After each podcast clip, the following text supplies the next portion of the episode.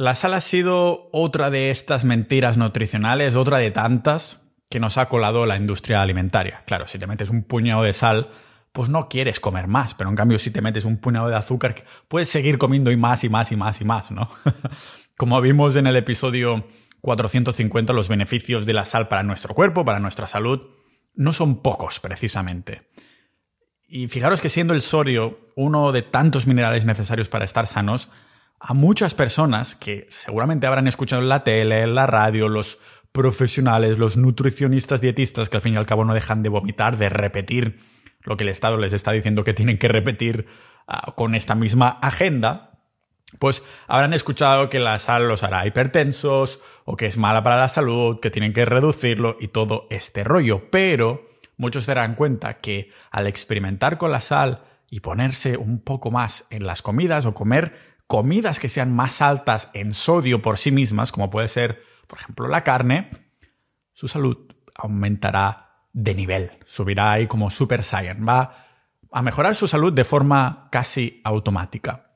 Como tiene sentido la cosa que usando el sentido común, pues que no te metas ahí un chaparrón de sal en la boca y te lo tragues de golpe, sino de hacerlo gradualmente. Lógicamente en este podcast no hacemos recomendaciones de salud, solo llego a ciertas conclusiones y las comparto con vosotros. Pero es que incluso llegando a ver en estudios cómo consumir el doble de sal que el Estado recomienda era incluso beneficioso para la hipertensión. El Estado te dice, no, no, tienes que esta cantidad de sal. Pues resulta que va mejor para la salud el doble de lo que el Estado recomienda como máximo que puedes tomar. Esto es lo que vimos en el 450. A ver, ¿cómo no me voy a volver más conspiranoico a medida que vamos avanzando en cientos de episodios en este podcast? entre las mentiras de la sal, el colesterol, los carbohidratos, las grasas saturadas, la carne roja. Y esto sin salir de la temática de nutrición. Después podemos entrar en la temática de la economía, de las finanzas y un montón de mentiras más que parece que si haces lo contrario, tu vida mejora notablemente. Pero del mismo modo que algunos etiquetan la carne roja como mala para la salud, como ya desmentimos en el episodio 403, porque, bueno, encasillan toda la carne como lo mismo. No sabemos que no todas las carnes son iguales, ni tienen la misma densidad nutricional, aunque tengan el mismo nombre. Sí, carne, pero carne roja no es lo mismo que carne de pasto, que 100% de pasto, o sea, grass finished, que 50% de pasto y el resto de grano, que procesada no, no tiene nada que ver. Pero lo mismo sucede con la sal. Hay muchos tipos de sal y te puedo adelantar de buenas a primeras que la sal del Himalaya, que tan, tanto marketing se ha llevado últimamente, que la habrás oído escuchar en muchísimos podcasts, en blogs y mierdas de estas. O sea, no es que los blogs y los podcasts sean mierdas, sino que el argumento de que la sal es buena, o sea, la sal del Himalaya específicamente es mejor que el resto o algo así, os puedo adelantar ya que no es el tipo de sal que quieres comprar. De hecho, la sal que consumo yo ah, cuando me pongo en el plato es seguramente un tipo de sal de la que nunca antes has escuchado hablar porque además es más escasa. Estoy seguro que Bill Gates, aunque dice que, bueno, que, se venda la moto, todo esto del cambio climático, pero después sea el hombre que más tierra tiene comprada de Estados Unidos en estos últimos años, estoy seguro que el cabrón, aunque venda carne de laboratorio y cosas así, y esté mazo invertido en esto y nos la quiera vender a nosotros, estoy seguro que el tío solo come carne de pasto. Estoy seguro que muy probablemente solo comprará este tipo de sal, porque es más escaso, es asequible para la mayoría de humanos, nos va a costar más dinero que el resto de sal, pero es la mejor opción, vamos a ver por qué. Pero para tener contexto, antes creo, que hay que explorar los tipos de sal que existen, lo buenas y malas que son, o más bien dicho, en qué son buenas y en qué son malas, y por qué queremos un tipo de sal específica para tener, tener una salud, bueno, con más salero, ¿no? Así que lo vamos a ver aquí en este podcast multipotencial de Pau Ninja.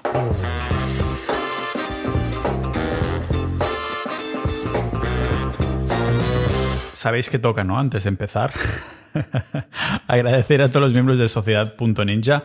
Estoy muy contento porque cuando empecé el podcast, fijaros que al principio los miembros eran mega ultra interesados en Bitcoin y finanzas lo siguen estando, la verdad, Pero ahora tenemos un muy buen balance de personas que están interesadas en la salud y hacen que esos canales sean proactivos en el fitness, en la calistenia.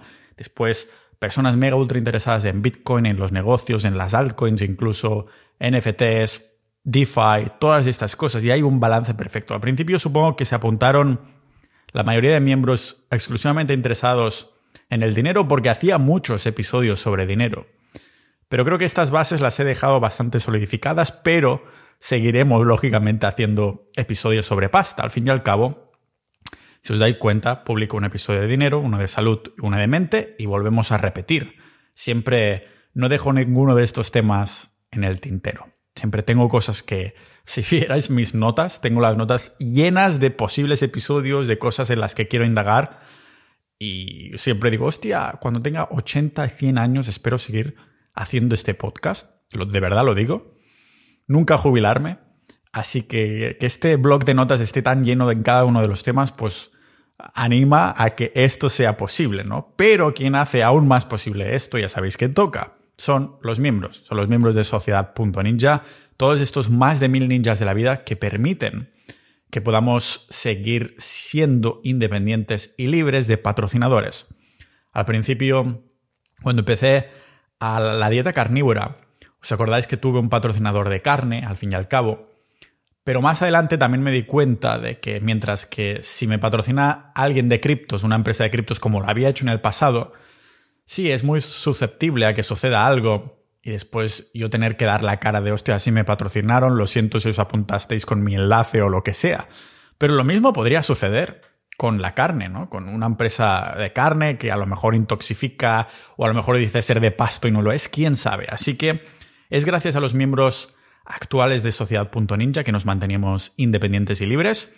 Y os recuerdo que a los 1500 no se va a poder entrar ya, vamos a caparlo ahí Ah, creo que va a ser el balance perfecto de cantidad de miembros y, bueno, al fin y al cabo, de, para que la proactividad que ya hay actualmente pues no se saque de madre, para no morir de éxito. Y como decía, estoy muy contento en ese balance. Es un grupo de 360 grados. Eso básicamente significa que tú te unirías a, como buen multipotencial y ninja de la vida a una membresía de salud, a otra de negocios, a otra de Bitcoin, a otra de esto, a otra de tal, de autosuficiencia, de conspiración, de lo que sea, pero tienes Sociedad Ninja que con un solo grupo lo tienes todo ahí por menos de lo que cuesta una cena al mes. ¿Te puedes permitir no hacer una cena al mes o no ir de restaurante al mes o incluso no cenar hoy?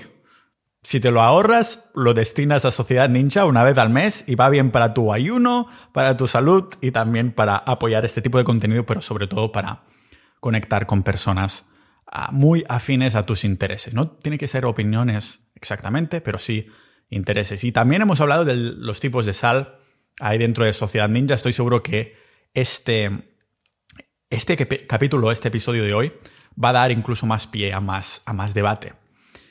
Se han hablado muchos tipos de sal ahí dentro y yo no llegué a una conclusión hasta haber terminado este episodio, porque hay un tipo de sal que sea mejor que el otro.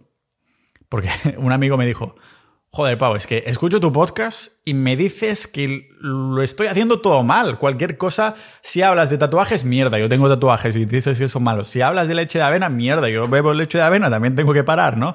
Y al final dices, qué rabia me da. Pero es que realmente le doy la razón a mi amigo, porque es que realmente lo estamos haciendo todo mal, o casi todo mal. Por esto el mundo va como va, por esto las enfermedades modernas no dejan de aumentar en casos, ni en cantidad, ni en intensidad. Por esto cada vez estamos peor de cuerpo y mente. Y sí, la sal no deja de ser otra de estas cosas que hacemos mal. Supongo que por eso sal rima con mal.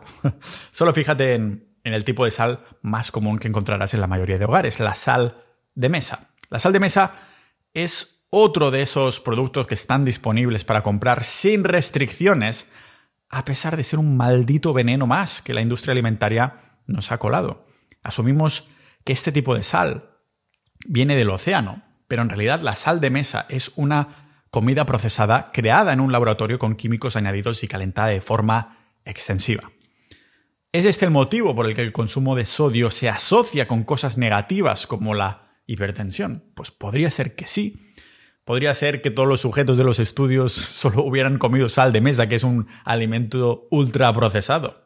Algunos están tan asustados de la sal como de, de tomar el sol sin crema, el colesterol o hasta la carne roja y todos estos otros mitos que ya hemos desmentido en este podcast con estudio y sentido común, ¿qué es lo que nos falta en esta sociedad?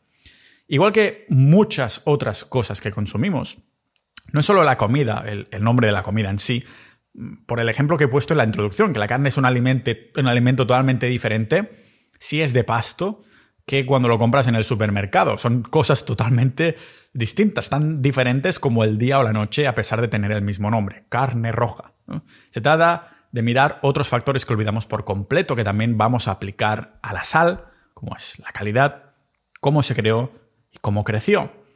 Por ejemplo, el pollo que encontrarás en el supermercado, ahí en el Mercadona, está rellenuto de agua, ha vivido fatal, no le, no le han dado su dieta natural, es veneno comparado con pavo salvaje, por ejemplo. Me da hasta rabia tener que llamarlo pollo tradicional porque solo significa que ahora lo tradicional es lo que nos envenena y nos mata. Pasa exactamente lo mismo con el sodio y la sal. La sal de mesa está procesada mientras que típicamente la que viene de rocas o del océano no lo está. Mirad si está procesada la sal de mesa que se calienta a más de mil grados para eliminar impurezas, pero como sucede con la, por ejemplo, la leche pasteurizada, cuando hablamos de los lácteos en el podcast, esto también tira por la borda, no solo se eliminan las impurezas, sino que también tiras por la borda a los beneficios como los minerales traza que inicialmente se encontraban en esa sal, que ahora se ha calentado a más de mil grados. Aunque es verdad que tampoco es tan significativo porque la sal está compuesta de sodio y cloruro principalmente. O sea, los otros minerales, estos minerales traza, solo componen menos del 2% de la sal independientemente del tipo. Sea cual sea la sal de la que estamos hablando, solo cambiará el ratio. Solo cambiará el ratio de cada una de estas trazas de, de minerales, no de los minerales en sí mismos. Me preocuparía más de cómo procesa el cuerpo algo como es la sal de mesa que se ha calentado de forma tan extendida y no la minúscula cantidad de minerales traza que puedas encontrar por ahí y que las cantidades contundentes que necesitas de esos minerales ya los obtendrías de otras comidas. El caso es que después de pasar por estas altas temperaturas, le añaden agentes antiaglomerantes para que la sal no, se reagrupe, ¿no? Para que cuando cojas un, un, puñadito, una pizca, pues no, esté, no sea una bola, al fin y al cabo. Pensad que alguno de estos agentes antiaglomerantes contienen aluminio, que es altamente tóxico para nuestros cuerpos serranos, especialmente afecta mucho el cerebro. Y veo muchas personas utilizando aluminio en, el microondas o cuando piden comida afuera o en el horno. Y el, ya os digo, el aluminio es altamente tóxico, especialmente para el cerebro. Y otro gente es el estearato de magnesio, que está hecho de aceites de semilla inflamatorios, de aceites de semilla vegetal, que ya estamos tan familiarizados en este podcast, aunque creo que no les he dedicado aún un episodio entero sobre lo malos que son los aceites de semilla vegetal, que es absolutamente con lo que se cocina en casi todos los restaurantes del mundo, desgraciadamente. Así que si vas a comer fuera, que sea un poco a la parrilla o algo así, que no utilicen aceite, o pregúntalo en el restaurante. Pensad que algunas personas que han leído un poco por internet argumentan que existe también, sí, la sal de mesa y tal, pero que hay la sal de mesa yodada, que sea, significa que se ha fortificado con yodo. Y que todo Dios, es verdad, es deficiente en yodo, pero estamos en lo mismo que antes, con el total de minerales, no es significante. Si tenemos presentes que ponen todo este fluoruro, el, el cloro y el bromuro este todos estos halógenos que presuntamente ya nos meten en el agua que consumimos. Y para que podamos obtener una buena función de tiroides, la sal de mesa no te va a salvar de esto. Da igual que sea iodada. Como si es jodidada, jodida, yo qué sé, no, no me ha salido ningún pan, ninguna rima de estas.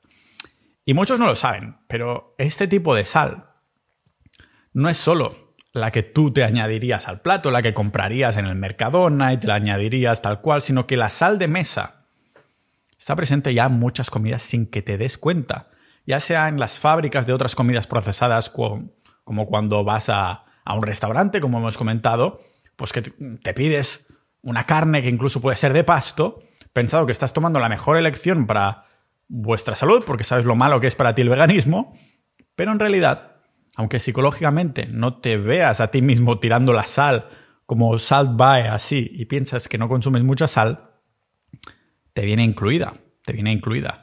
Cuando estaba en Montenegro, por ejemplo, no encontraba carne de calidad, así que tiré mucho de chorizo ibérico. Claro, ahí los ingredientes hay pocos, lo que te da tranquilidad, pero pone sal. Claro, pero no le dice el tipo de sal tampoco, es sal mierda, es procesada. O sea que aléjate de la sal de mesa típica del súper y considera que seguramente es la sal de mierda que van a contener todos los otros alimentos que tengan sal en la lista de ingredientes. Cuando los ninjas de la vida que escucháis este podcast os enteráis de lo malo que es la sal de mesa, el siguiente paso pues parece ser buscar, ¿no? Ir en busca de la sal marina sin refinar. La sal no refinada no está procesada, ni calentada, ni manipulada de ninguna manera. Este pequeño porcentaje de minerales traza que comentábamos, pues aunque no sea muy relevante a nivel nutricional, es lo que le da este sabor distinto. Se disfruta más y hasta es más salada, lo que te hace consumir menos que la sal de mesa. La sal marina es producida ah, simplemente haciendo evaporar agua de mar, o sea, hacen como agujeros enormes, tipo como si fueran piscinas en el suelo. Entonces pasa, entra la corriente marina que entra ahí, después la corriente, siguiendo su flujo natural, sale, y lo que sucede es que se deja la sal, al salir queda la sal en los agujeros que entonces se van secando con el sol. Entonces van ahí con las máquinas o a mano para pillar esta sal. Así es como se hace, ¿vale? Algunas de estas sales sí que las procesan, pero la mayoría no. Entonces, ¿es la sal marina sin refinar la mejor? Pues no, tampoco, en absoluto. De hecho, no la recomiendo por el mismo motivo que, desgraciadamente, no consumo casi pescado. Algún día en el súper, si veo un atún de calidad o lo que sea, o un buen salmoncito, que no sea de piscifactoría. Es fácil de distinguirlo porque el, salmón salvaje es casi, es casi como violeta del color que tiene, pero casi no consumo pescado. Yo sé muy bien mis ancestros, los últimos cientos de años, de dónde eran, y seguramente el pescado me sentaría muy bien. Pero si digo que no consumo pescado es porque la salud no depende solo de lo que nos metemos en el cuerpo, sino también de lo que no nos metemos en el cuerpo. Igual que el pescado, deberíamos evitar la sal marina por el mismo motivo, que aún no os he dicho. No porque no fuera parte de nuestra dieta, sino porque desgraciadamente hemos prostituido los océanos haciendo que estén altamente contaminados. Eso llega al pescado, llega también a la sal extraída de ahí. Consumir sal de mar, aunque sea sin refinar, o pescadito, por muy nutritivo que sea, o que pudiera ser, vienen del mar. Esto significa que te estarás tragando plásticos y metales pesados. Pero más pesados son los que no dejan de hablar de la sal del Himalaya como si fuera la panacea. Se dice que tiene mejor ratio de contenido de minerales, traza y también que está menos procesada que la sal de mesa moderna porque viene de las rocas y tal, pero es importante, ninjas de la vida, que entendamos de dónde viene esta sal para ver que no es el tipo de sal que queremos usar. Si sientes que el sabor de la sal del Himalaya es una explosión de sabores en tu boca, que sepas que esta explosión es literal porque la cosechan, la recogen de las rocas con dinamita, con explosivos. en serio, he visto por ahí análisis negativos de que algunos tipos de esta sal rosa se les han encontrado, se ha encontrado haciendo análisis, minerales radioactivos y metales pesados por cómo se está produciendo, haciéndola explotar, normal que lo esté petando. o sea, es un bien escaso la sal del Himalaya y también he leído cosas horrendas igualmente del tipo de condiciones de, trabajo de los que cosechan este tipo de sal. Además, hay muchas cosas sobre esta sal que no se saben del todo. Por ejemplo, no sabemos si aparte de estos residuos radiactivos, también contienen residuos de las maquinarias que son necesarias para extraerlo de las rocas. En cuanto al sabor, la principal diferencia entre un tipo de sal que venga del mar y otra que venga de una roca, como es la sal del Himalaya, es el ratio de sodio o cloruro, o más bien dicho, de sodio a cloruro. O sea, la sal de mar será menos salada por este porcentaje, en cambio la sal de roca, como puede ser la del Himalaya, tiene calcio en lugar de magnesio. O sea que si miramos el análisis de los minerales traza de la sal del Himalaya, vemos que el calcio es de un 0,5 y un magnesio de un 0,1, mientras que la sal marina, como por ejemplo la, la celta, es al revés, el magnesio es el que es de 0,5 y el calcio de un 0,1. O sea, es exactamente lo opuesto al fin y al cabo. Esto es lo que hace que mucha gente necesite sentir sabor salado todo el rato, pero de alguna manera prefiere entonces la sal del Himalaya, porque estos ratios son los que hacen que la sal de roca como es la del Himalaya tenga un sabor más, más salado, ¿vale? Ahora bien, lo que nos preocupa, ¿hay una diferencia nutricional significativa entre los dos tipos de sal? ¿O quizás alguna es más beneficiosa que la otra desde un punto de vista mineral? La respuesta es un rotundo no, ¿vale? En el contexto de tu dieta y de los electrolitos, de los minerales que estás obteniendo vía comida, la sal no hará ninguna diferencia. Piensa sal como fuente de sodio y ya está, ¿vale? Si vamos directamente al sabor, vale, la sal del Himalaya y la celta, que es una sal marina, pues serán mejores que la sal de mesa, pero no se acercan a los otros tipos de sal que son mejores. Por ejemplo, la sal celta es cuando tienen... El proceso es, esto, ¿no? Tienen las camas de sal, la marea entra en estas camas preparadas, la marea sale, el sol seca la sal de estas camas, para decirlo así, y es un tipo de sal que no es filtrado. Esto significa que normalmente raspan la parte superior de la sal y esto es lo que nos venden. Esto es lo que hace que tenga este brillo blanco, limpio, puro. Ah, tiene más adjetivos que mi calva. en cuanto a sabor, es muy salada la sal celta desde que te llega a la boca, pero se va igual de rápido de como ha venido, más o menos igual que mi ex. Igualmente, también hay una versión como no filtrada, que es la sal celta gris, que esto hace que tenga más sabor por el contenido de minerales. Hay casos de algunos que, ah, bueno, sí, algunos tipos de sal, como la celta o de tierra, que les puede dar reacciones estomacales linfáticas y esto les da insomnio o palpitaciones, que todo lo que venga de estas fuentes tienen estas, estas reacciones y no saben qué es, pero resulta que es la sal. Ya os digo, de ponerte un poquitín. En el Mercadona creo que también vendían una sal, la sal llamada sal Maldon, que en Estados Unidos se lleva bastante más, que he visto que para algunas personas que, que, tienen estas reacciones con ciertos tipos de sal, esta sal se les pone mejor. Seguramente es por el origen de la sal Maldon, que viene del mar y se recoge de un pueblo inglés llamado Maldon, en el Reino Unido. Sí, son muy originales también con los nombres. Los copos tienen una forma distinta, chula de ver, porque son como, como pirámides, son pirámides. Pero precisamente por esto no compraría este tipo de sal. Al ser copos enormes, hace que termines consumiendo muchísima más sal, más cantidad, y no la veo consistente, ¿no? O acorde con lo que nuestros ancestros habrían consumido en cuanto a cantidades. Tenemos también la sal Redmond, que es presuntamente de unos antiguos fondos marinos minerales en Estados Unidos, en el estado de Utah. Para mí, esta mm, sí vendría a ser uno de los mejores tipos de, sal del rollo 360 grados para cocinar, comer, salud y tal, la sal como multipotencial. Además, si alguien está pensando en reducir la cantidad de sal que consumen por todo lo que vimos sobre el sodio y la sal en términos de nutrición, la Redmond es una buena opción porque al ser copos más finos habrá más sabor a sal, te durará más y esto hará que necesites menos.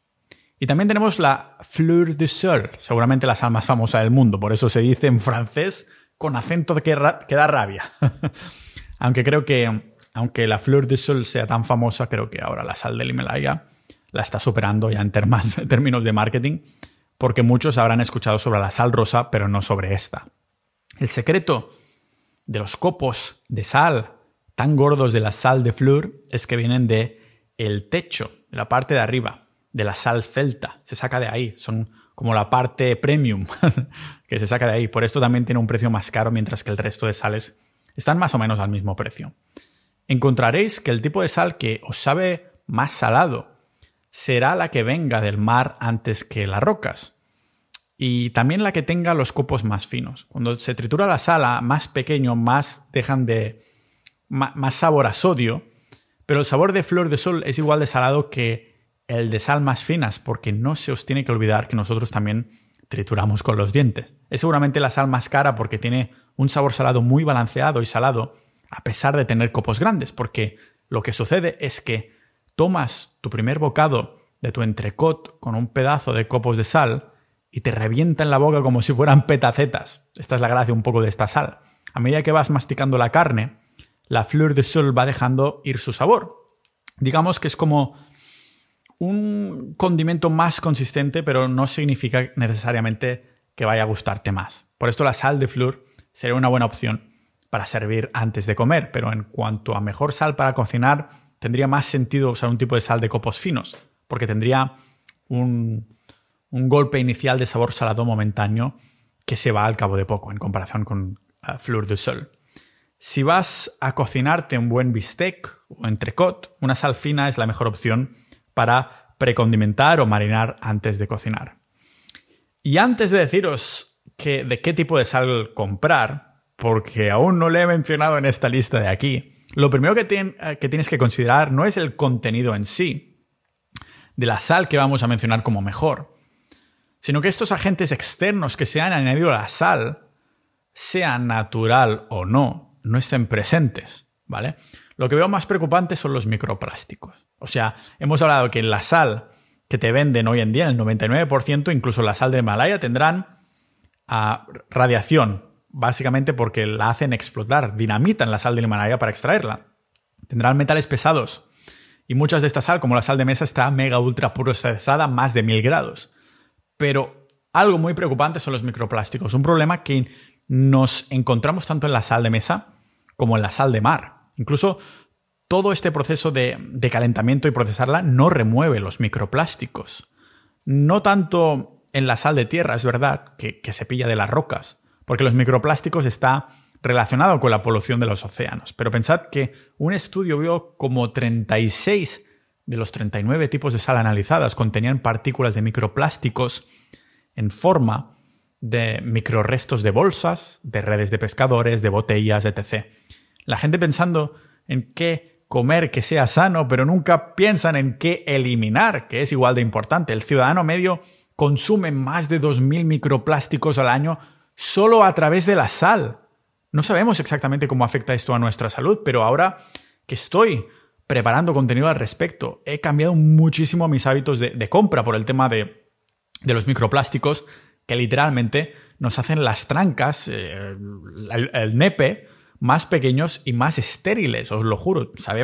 ya he hecho un episodio de esto en el pasado, aunque era más centrado en la dieta vegana, pero de hablando de la esterilidad humana en Occidente, de que cada vez nos cuesta más tener hijos, pero la sal, más bien dicho, los microplásticos también tienen su parte de culpa. Hace aproximadamente uno o dos años consumía esta agua que tengo conmigo que se llama Vitautas aquí en Estonia porque es la que tiene más minerales. ¿Qué pasa? Que está en botellita de plásticos. Aunque tenga muchos minerales, he decidido dejar de, beberla, por, más que nada por el tema de que está embotellada en plástico. Y en vez de esto, aunque el agua de Estonia es buenísima, de la que viene del grifo, estoy comprando San Peregrino, que con botella de, existe con botella de plástico, con botella de cristal, yo me gasto mi pasta con, la de cristal, aunque aquí en Estonia las máquinas, cuando reciclas, te devuelven, te devuelven pasta. Te devuelven dinero de las máquinas del supermercado, que pones las botellas de plástico o cristal, y te devuelven 10, 20 céntimos por, por botella, que no está mal. Algunas veces voy con una mega bolsa y, me saco 3 o 4 euros que me devuelven después en, la compra del supermercado. Así que por esto he ido cambiando, por este miedo a los plásticos que creo que está muy bien fundado. Los microplásticos, al fin y al cabo, pueden transportar toxinas del plástico en sí, así como otras sustancias pues, químicas en el agua, y esto termina en nuestra sangre y nuestros órganos. O sea, el último... Bueno, ya vendrá un episodio sobre esto. El caso es que el último tipo de sal es una sal de la que seguramente no has escuchado hablar nunca, y es la que utilizo yo y creo que es la más sana, y es la sal de manantial. De hecho, bueno, os voy a dejar, a dejar la, que consumo yo.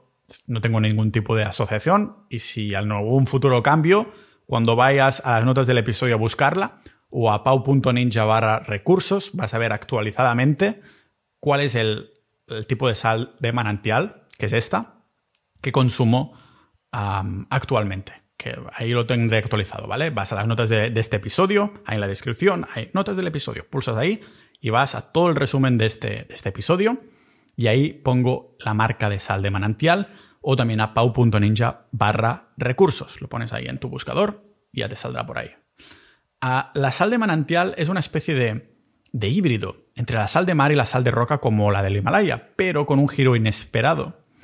Es la sal más saludable que hay, al menos ahora mismo. Se obtiene a través de las aguas de manantial que hay en los acuíferos subterráneos. Esta agua fluye y la sal se queda en la roca donde se vuelve a hipersalinizar. Entonces pasa a fluir por encima del suelo donde se evapora de forma natural y los cristales restantes son cosechados a mano, siempre a manos.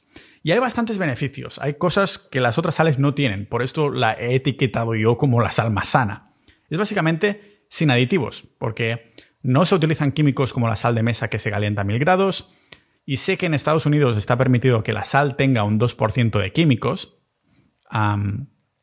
y en Europa no he encontrado el porcentaje exacto, pero yo supongo que debe estar por ahí. Con este tipo de sal, en cambio, la sal de manantial te ahorras cualquier tipo de aditivo. Tampoco tiene microplásticos, al ser de agua de manantial está no contaminada, al contrario que los otros tipos de sal con aguas de océano o de tierra.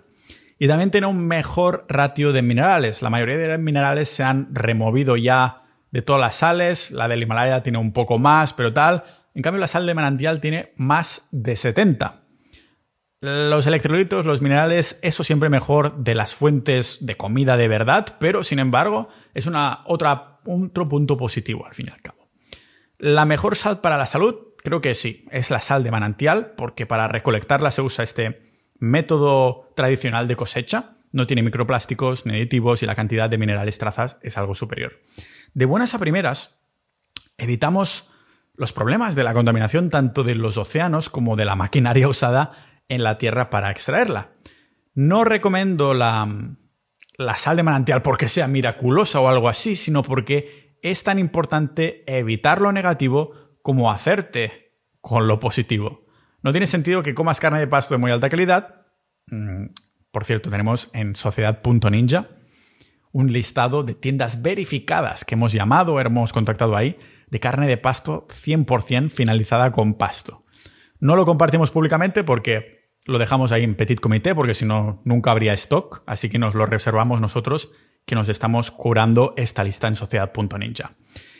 ¿Y qué iba a decir? Bueno, que si por otro lado te estás contaminando con sartenes, con agua o cualquier cosa que, que, te, la sociedad te diga, sí, sí, compra esta, esta sartén o esta agua o lo que sea, pues considera esto, que no solo lo, lo positivo para tu salud, sino también restar lo negativo, deshacerte de las cosas negativas como las sartenes, el microondas y cosas que en este podcast ya hemos mencionado. Si personalmente salteara mi comida y tuviera que encontrar un tipo de sal para no tener que ir comprando mil tipos, igualmente tiraría por la sal más fina que pudiera encontrar. Ah, como he dicho, al estar triturada de forma más fina, la sal, tanto de Redmond, por ejemplo, hace que no tenga un sabor salado que venga tan de sopetón, que no sea tan hardcore, y a su vez hace que el, sabor salado dure más. Si quieres un tipo de sal para cualquier tipo de cosa, ah, para cocinar con sal fina tipo sal Redmond y un tipo de sal tipo Fleur de Sol para poner en el plato y comerte la comida que hace que mantenga el sabor ah, salado durante más mordidas, pues igualmente os animaría a probar el distinto tipo de sal que os guste más, pero en cuanto a salud tiraría por ahí, por la sal de manantial si acabamos de concluir que la mejor sal para la salud es esta, la de manantial, tendría sentido que, pues, miráramos las características culinarias que tiene. La sal marina no es que sea muy, muy placentera, parece que te metes ahí sal en la boca, o sea, agua de mar en la boca. Y, y por su lado, la sal de mesa, aparte de ser una comida ultra procesada, tiene un sabor final metálico de todos los químicos que le meten. En cambio, la sal de manantial es mucho más blanda porque como tiene más porcentaje de minerales traza, esto hace que el, que el sabor quede más nivelado, más balanceado. Al ser de copos más grandes, sí que os recomendaría al comprar sal de manantial, comprarla con triturador pequeño porque así lo trituras y se abre el sabor a sal a vuestra carne y hace que también necesitéis menos. Así que dejamos por concluidos con el episodio 450 que hicimos ya hace unos días y este, el tema de la sal. ¿Cuál es mejor? y si es buena o no para la salud, que ya vimos que sí, pero siempre con el contexto. Por eso hacemos episodios enteros y no TikToks. Los TikToks que hago son para promocionar el podcast al fin y al cabo. Muchas gracias a, a ti, oyente medio, que has llegado hasta este final, pero sobre todo a Sociedad.ninja. También para ti, oyente medio, considera unirte a Sociedad.ninja antes de que cerremos a los 1500, que es gracias a vosotros, los ninjas de la vida, los más de mil ninjas de la vida que hay en Sociedad, con los episodios exclusivos, con la comunidad que tenemos y con el boletín que hace que este podcast y esa divulgación de información sea posible. Así que muchas gracias y nos vemos como siempre en el próximo episodio de este podcast multipotencial de Pau Ninja.